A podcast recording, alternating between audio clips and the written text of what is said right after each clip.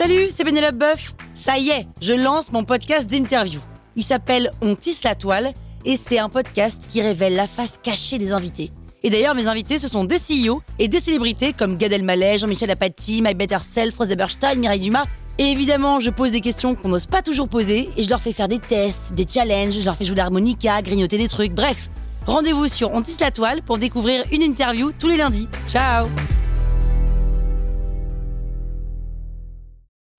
Sur écoute. Bertrand Lavier, Bertrand Lavier, le frère de Christian Clavier Vous écoutez Krusty Art, le podcast qui parle d'art sans en faire des tartes.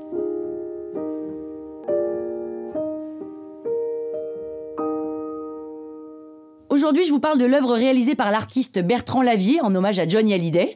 Quelque chose de, c'est le titre de l'œuvre, est une sculpture de 6 mètres de haut composée d'un manche de guitare qui fait office de mât.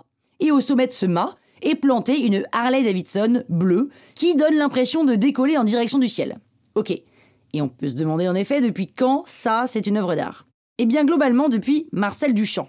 Marcel Duchamp est un artiste génialissime hein, qui a entre autres interrogé le statut de l'œuvre d'art et il s'est par exemple demandé s'il était possible de faire une œuvre d'art qui ne serait pas constituée de matériaux traditionnellement associés à l'art. La réponse, je vous la donne sans détour, c'est oui.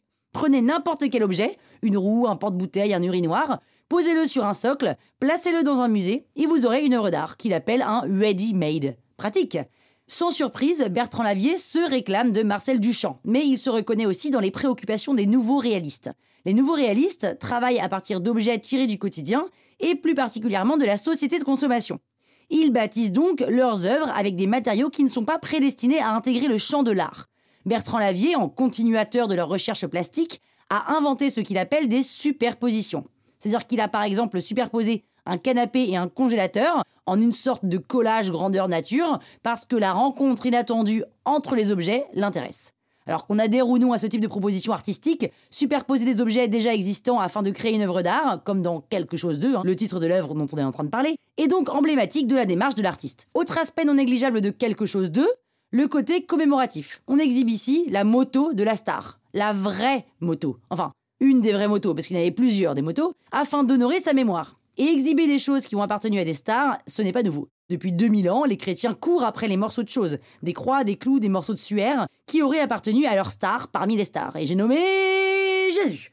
Bref, vous l'aurez compris, avec quelque chose d'eux, on est complètement dans le culte de la relique. Alors, question émotion, j'avoue que quelque chose d'eux ne me donne pas les poils, comme on dit. En revanche, cette œuvre n'est pas non plus n'importe quoi, c'est-à-dire qu'elle s'inscrit dans une démarche artistique, elle-même inscrite dans une histoire de l'art. Et sinon, je me disais, si jamais il y a un artiste là qui veut me rendre hommage, de mon vivant, hein, idéalement, j'imagine bien un immense bœuf en or massif qui décapsule un coca zéro. Et sur la tête de la bête, un peu comme une corne de licorne, je verrais bien un gigantesque micro d'enregistrement couvert de diamants. Mais attention à ce qu'il soit bien fait le micro, hein, parce que sinon tout le monde va penser que c'est une bite. Non pas que ça me dérange, hein, mais ça risque de faire scandale. Croustille, hein? La toile sur écoute.